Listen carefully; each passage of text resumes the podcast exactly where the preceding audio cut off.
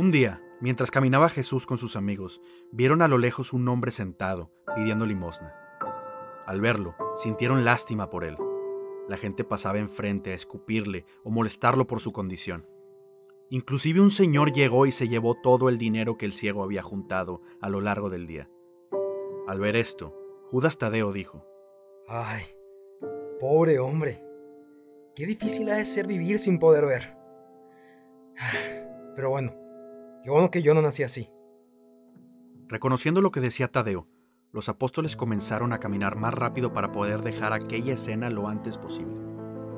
Pero cuando muchos comenzaban a alejarse, Juan volteó con Jesús y le preguntó, Maestro, tengo una duda. ¿Por qué este hombre es ciego? ¿Acaso es culpa de su propio pecado? ¿O es culpa de los pecados que cometieron sus padres? No sé qué habrá tenido que hacer alguien para merecer eso. No, Juan. No es por ninguna de esas razones que este hombre no puede ver. Este hombre nació así para que el poder de Dios se manifestara en él. Al terminar de decir esto, Jesús se acercó hacia donde estaba el ciego, se agachó y escupió en el suelo. Agarró el lodo que había formado con su saliva y lo untó en los ojos del ciego. No temas, hermano. Confía en mí. Anda y ve a lavarte este lodo en el estanque de Siloé. Al principio, el hombre ciego se molestó. Pensó que le estaban haciendo otra broma. Pero al escuchar la voz de aquel hombre sintió una paz y seguridad que nunca había experimentado. Con este sentimiento y por curiosidad se paró y fue a lavarse al estanque donde aquel hombre lo había enviado. ¡Puedo ver! ¡Puedo ver! ¡Es un milagro! Dijo el hombre que antes era ciego entre risa y llanto. Su grito causó conmoción en la plaza. La gente que se encontraba a su alrededor comenzó a preguntarse. Oye, ¿no es ese el ciego que pide limosna todos los días? No, no puede ser. De seguro es otro hombre que se parece al ciego. Sí soy yo. Estaba sentado y, y un hombre embarró lodo en mis ojos y... y me envió a lavarme al estanque. Hice justo lo que me dijo y ahora puedo ver. Muchos de los que se encontraban a su alrededor estaban al mismo tiempo sorprendidos y asustados, por lo que decidieron llevar a este hombre con los fariseos. Ellos sabrían qué hacer. En el templo, los fariseos escucharon la historia del hombre y sabían que se refería a Jesús. No perdieron tiempo en ir a buscarlo. Sin embargo, ya no había rastro de él. Todos comenzaron a debatir sobre el origen del hombre que sanaba y de su significado. Ese tal Jesús no puede venir de Dios. Hoy es el sábado y todos sabemos que los sábados son días de descanso. Alguien que trabaja los sábados solamente puede ser un inmundo pecador. Pero, ¿cómo puede un pecador devolverle la vista a alguien? Los fariseos, frustrados por no lograr encontrar una explicación, decidieron buscar a los padres del que antes era ciego. La tensión aumentaba porque muchos de los que se encontraban cerca comenzaban a proclamar que Jesús en verdad era un enviado por Dios. Los padres no pudieron contestar muchas de las preguntas. Ellos estaban maravillados al ver que su hijo, ciego de nacimiento, ahora podía ver. Creían que esto tenía que ser obra de Dios, pero si declaran a Jesús como enviado por Dios, los fariseos los correrían de las sinagogas.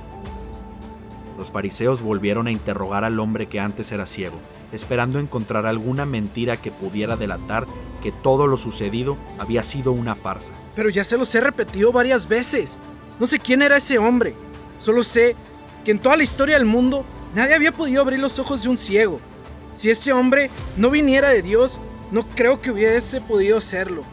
No entiendo por qué me vuelven a preguntar estas cosas. ¿O será que ustedes quieren ser sus discípulos? Al escuchar aquellas palabras, la cara de los fariseos se volvió roja del intenso enojo que sentían.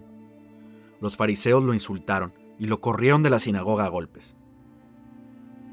Al atardecer, Jesús y sus discípulos volvieron a pasar por el lugar donde habían encontrado al ciego por primera vez. Ahora, una multitud rodeaba al que era ciego, pero en cuanto vio a Jesús que le sonreía, sintió de nuevo esa paz que había sentido cuando alguien le había embarrado lodo en los ojos. El hombre se acercó rápidamente a Jesús, quien le preguntó, ¿Crees en el Mesías? Dime quién es ese. Después de lo que ha pasado hoy, lo único que quiero es es creer en él. Ese es el que ves enfrente de ti.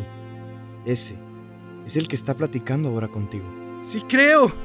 exclamó el hombre y se tiró al suelo para adorar al Hijo de Dios. Jesús lo levantó del suelo, lo abrazó y le dijo, Me alegro de verte y escucharte, hermano. Espero estés feliz. Tu vida da gloria a Dios. Al decir estas palabras, se volteó con sus demás seguidores y dijo, Mi Padre me envió a este mundo para darle vista a los que no pueden ver y para demostrarle a los que creen que ven que en realidad son ciegos. Al decir esto, varios fariseos comprendieron que este era un mensaje para ellos. Se acercaron con Jesús y sus amigos y le preguntaron molestos. Tú eres el que juega a ser Dios, ¿verdad? No eres más que un blasfemo. ¿Y ahora estás diciendo que nosotros somos en realidad ciegos? Jesús los vio y su corazón se entristeció. ¿Cuánto quería Jesús que pudieran todos amarse como hermanos? Finalmente, los miró a los ojos y les dijo, Si ustedes fueran ciegos, no tendrían culpa alguna, pero ustedes seguirán siendo culpables porque afirman que pueden ver. Los fariseos se marcharon confundidos y molestos por las palabras que Jesús les dirigió. ¿Cómo era posible que un ciego de nacimiento pudiera ver más que ellos? Al anochecer, Jesús invitó al que antes era ciego a quedarse con ellos. Veía que muchos de los discípulos se encontraban platicando sobre lo sucedido. Se cuestionaban a lo que se refirió Jesús cuando dijo que los que veían en realidad eran ciegos. Jesús, conociendo sus dudas, se dirigió en medio de todos y comenzó a hablar. Hermanos, sé que el acontecimiento de hoy es difícil de comprender. Les trataré de quitar sus dudas a través de una historia. Todos guardaron silencio y tomaron asiento para escuchar lo que su maestro tenía que decir. Había dos hombres que se dirigían al templo a orar. Uno de estos dos era un escriba de la ley, un fariseo como los que hemos visto el día de hoy. El otro era un comprador de impuestos, un publicano, como lo era antes nuestro hermano Mateo. Dentro del templo, cada uno realizó su oración. El fariseo se encontraba hasta enfrente del templo, donde todos los hombres podían verlo, y elevando sus manos al cielo gritaba, Dios mío, te agradezco desde lo más profundo de mi ser que no soy un pecador. Gracias por no hacerme a mí como todos los demás, pues yo soy distinto. Yo sí sigo tus doctrinas. Yo no engaño, no peco y no cometo adulterio. Para nada soy como un miserable cobrador de impuestos. Tú sabes, Dios, que ayuno dos veces por semana y te doy el diezmo de todos mis ingresos a ti y a tu templo. Toda la multitud no dejaba de observar la oración de este escriba. Mientras tanto, en la esquina más escondida del lugar se encontraba el publicano. Este hombre no se atrevía ni a levantar su mirada al cielo por pena de sus acciones. El publicano no dejaba de golpear su pecho en señal de dolor y arrepentimiento. Señor, ten compasión de mí, porque soy pecador.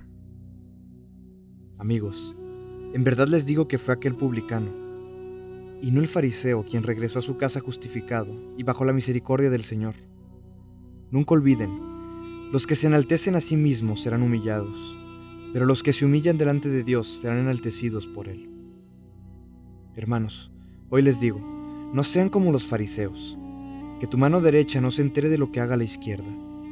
Ellos creen que ven, pero su visión está más nublada de la que un ciego de nacimiento. Ellos hacen acciones para impresionar a los hombres. Ellos han volteado su mirada fuera de la luz, para seguir caminando en la oscuridad.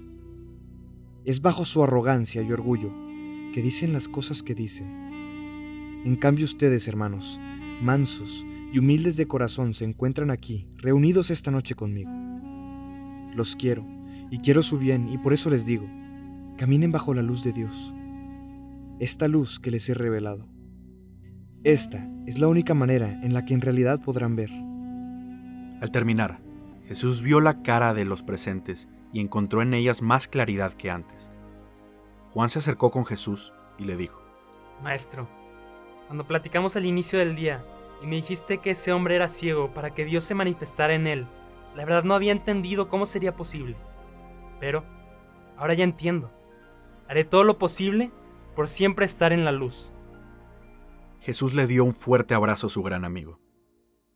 En el fondo, Jesús esperaba que sus palabras no solamente pasaran por los oídos de sus seguidores, sino que habitaran en su corazón. Tenía miedo que el día en el que él ya no estuviera, sus amigos cercanos se apartaran de la luz y se convirtieran en ciegos como aquellos fariseos. Jesús tenía miedo de que aquellos que caminaban en la oscuridad atacaran a los suyos el día que él ya no estuviera. Maestro, en verdad, muchas gracias. Gracias a Dios. Después de escucharte, comprendo un poco más todo. Toda mi vida había sido un ciego, pero hoy me di cuenta que no solo era un ciego de vista, sino también ciego en el camino de Dios. Al estar en tu presencia, finalmente puedo ver la luz. Las palabras del que antes era ciego llenaban de esperanza el corazón de Jesús. Él quería que todos los que lo amaban estuvieran bien, estuvieran siempre protegidos. Con estos pensamientos, Jesús se retiró del lugar en donde se encontraban para poder platicar con su padre a solas. Después de caminar por un rato, con la luz de la luna como guía, Jesús encontró un lugar retirado y solo para poder orar. Volteó su mirada al cielo y comenzó. Padre, ha llegado la hora. Te he dado gloria aquí en la tierra. Te he dado a conocer a los que me diste. Ahora saben que todo lo que tengo es un regalo que proviene de ti. Padre, esta oración no es por el mundo. Esta oración es exclusiva por los que me has dado. Todos mis amigos y gente que he conocido te dan gloria. Se acerca la hora en que me iré de este mundo, pero ellos se quedarán aquí. Padre, te pido que de todo corazón los protejas con el poder de tu nombre, para que ellos puedan estar unidos como tú y yo lo estamos, y nada pueda contra ellos. En todo este tiempo, les he dado tu palabra para llenarlos de alegría y la han aceptado. Pero ahora, a consecuencia de eso, el mundo los odia, porque ellos ya no pertenecen a este mundo. No te pido que los quites de este lugar, solo te pido que los protejas del maligno. Ayúdalos a convertirse en santos con tu verdad. Así como me enviaste a mí, envíalos a ellos. Padre, por ellos yo estoy decidido a entregarme como sacrificio para que así ellos puedan llegar un día con nosotros. No te pido solamente por mis amigos cercanos, sino por todos los que creerán en nosotros a causa del mensaje que ellos darán. Padre, permite que mis amigos estén con nosotros en el reino de los cielos.